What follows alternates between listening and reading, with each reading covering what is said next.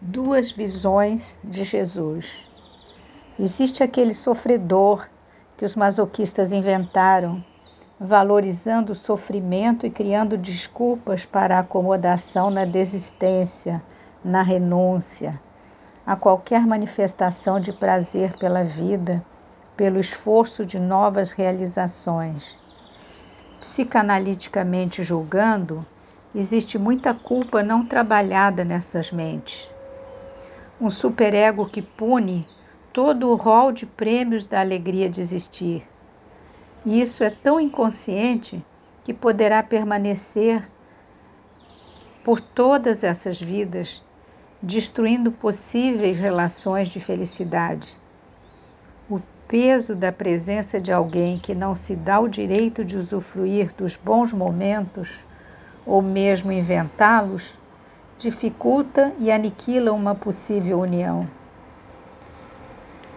E existe a visão de um Jesus que nos incentiva a ter valor próprio, que não espera que transfiramos tudo para Ele, mas que vejamos nossas qualidades como potencial de invenção, de acréscimo à obra divina, o mundo.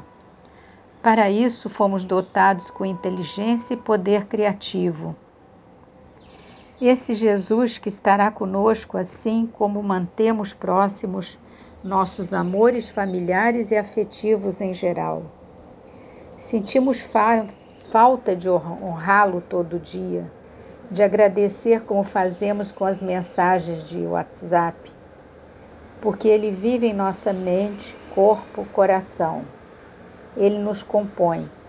Quem consegue primeiro pela determinação em criar esse hábito e depois pela constância em repeti-lo, torna-se uma pessoa satisfeita em essência.